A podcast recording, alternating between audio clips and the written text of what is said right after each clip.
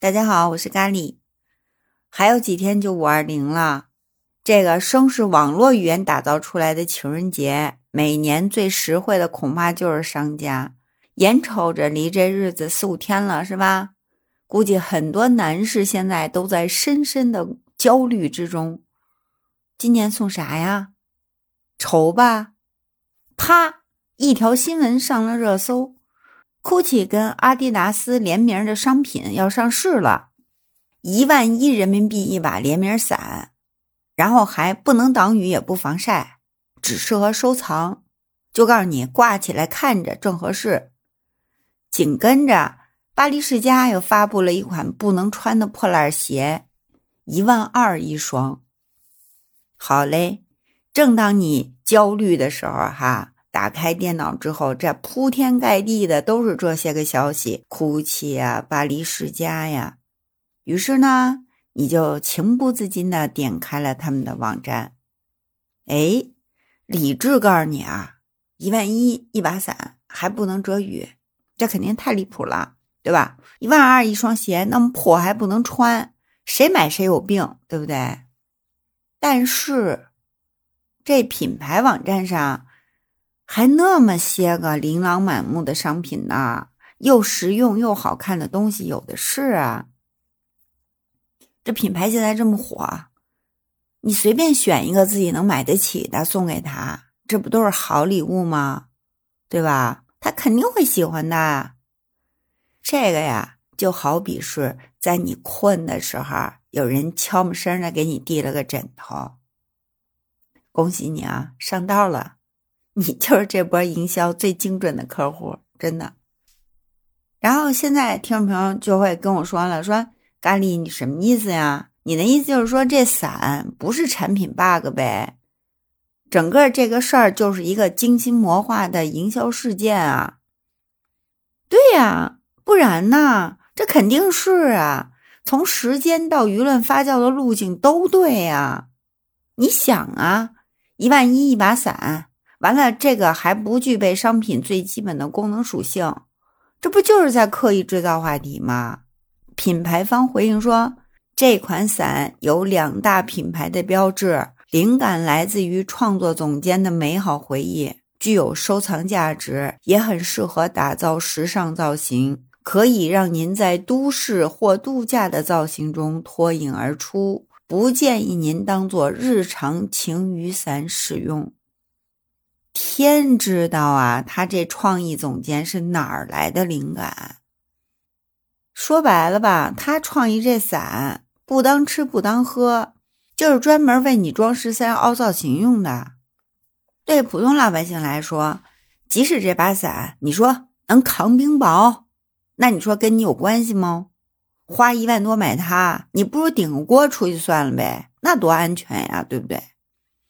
所以啊，首先不淡定的一定是吃瓜群众，以至于有网友直接就发出了直指灵魂的拷问啊：所谓时尚，你到底是个啥呀？其实这招吧，对于 GUCCI 来说，这不是什么新鲜招。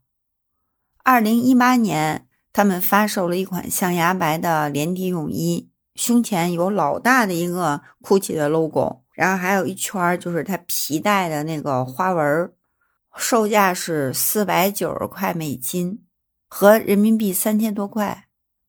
然后人这个上面有一个签儿，就赫然提示你，建议不要穿该泳衣去游泳，因为泳池里用来消毒的氯化物容易令泳衣的布料弹性下降。你想啊，泳衣啊，就那么一块布，它如果弹性下降了，这后果不堪设想啊！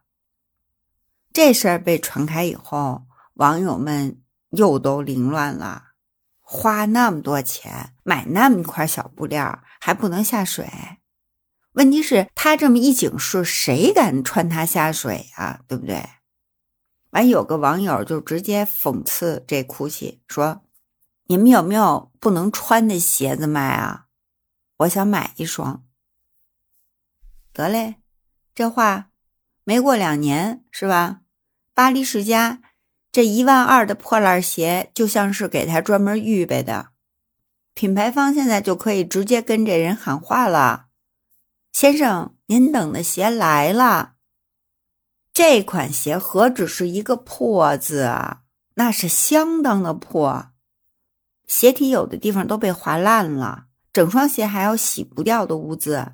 售价一千八百五十美元，限量一百双，合人民币一万二。品牌方说了，这是为了宣传环保理念。”推出这款产品就是要引发人们思考：快时尚到底给地球带来了什么样的恶劣影响？咱先不说萨拉、优衣库这些快时尚品牌到底是要作何感想。如果大家真的买了一堆不能用的奢侈品放家里摆着，这也确实不能产生什么环境污染，对不对？那他们的目的也算是达到了。问题是啊。这鞋还有一个没有被破坏的系列呢，那个售价是四百九十五和六百二十五美元。人家品牌方的潜台词是想说，我们的这个 Paris Sneakers 是要穿一辈子的。你想，有了这波操作，你说这真正的 Paris 系列还不得卖疯了？无独有偶啊，这也不是巴黎世家第一次体现他们意想不到的策划了。二零一七年，他们就推出了一款价值两千一百四十五美元的女士手袋。这手袋蓝色，扁平的，长条的，那样一看就是宜家的那个购物袋儿。但您可别忘了，宜家购物袋只要九十九美分呢，那是一编织袋儿。这是一个牛皮的。手袋，但是背上去，但完全这两样就没什么区别。那你说买这奢侈品的人到底是图什么呢？事实上，除了 GUCCI、巴黎世家呀什么的，很多的奢侈品牌都玩过这个伎俩。他一定要去发售一些，就是通常来看啊，没有办法按照商品本身的属性去使用的这些奇怪的商品。你比如说 Chanel。这么大牌儿，他居然卖过一件好几万的外套。哎，人说因为材质复杂，所以呢，在这个衣服的洗涤方法上的建议是：第一，不能水洗；第二，不能干洗；第三，也不能熨烫。好吧，那你说这衣服怎么穿吧？其实就是明摆着告诉你，这衣服就不是用来穿的。或者就是说，你穿一次就拉倒了，剩下时间您就乖乖的把它挂起来，看着就行了。首饰品牌这 Tiffany 也干过类似这样的事儿。Tiffany 卖过一款银质别针儿，一千五百人民币一枚，怎么看怎么就是一个普通的曲别针儿。那你说吧，一千五百块还是银质的？你说谁会拿它真的去别文件啊？但是，比起八万多一团的那个银质毛线团来说，这个设计好歹还算是多少靠点谱的。你想想啊，你会花八万多买个毛线团挂脖子上吗？这些个都是属于那种无用的奢侈品的经典案例，确实是把奢侈这两个字已经演绎到极致了。这疫情之下呢，又催生出了一批新的无用奢侈品，那是什么呀？那就是各大奢侈品牌生产的口罩。二零二零年初，当这个新冠疫情刚刚爆发的时候，LV 就开始生产防护服和口罩。这新闻呢，当时还刷了一波热搜。紧跟着。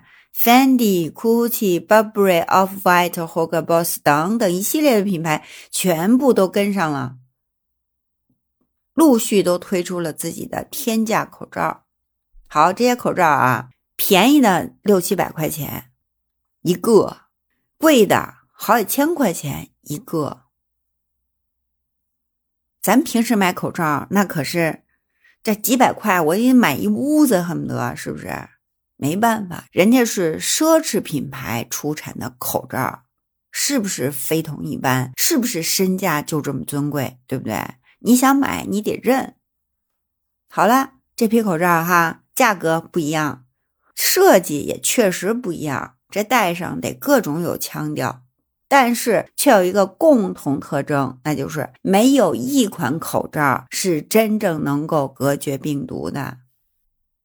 这就是奢侈品的魅力啊！四月二十二号，GUCCI 母公司开云集团公布了二零二二财年第一季度的财报。尽管中国部分地区因为疫情影响了亚太地区整个的增长，但是开云集团和 GUCCI 还是有一份不错的成绩单。截止到三月三十一号。开云集团销售额同比增长百分之二十七，到了四十九点五六亿欧元。GUCCI 销售额同比增长百分之十九点五，到了二十五点九一亿欧元。这些数据增长的背后，有那么简单吗？你以为仅仅因为他们是奢侈品本身，这个就有品牌的影响力，还有就是它各种的稀缺性导致的吗？真的不是，实际上他们这些独特的创意营销是很重要的一个推手。内容营销，GUCCI 很多的操作都是教科书级别的。你就算咖喱，它 购买力再不行吧，但是都觉得哈，买双 GUCCI 的鞋呀，或者是偶尔买它个什么眼镜啊，都觉得挺有满足感的。有句老话说：“买的不如卖的精啊。”反正事儿就是这么个事儿。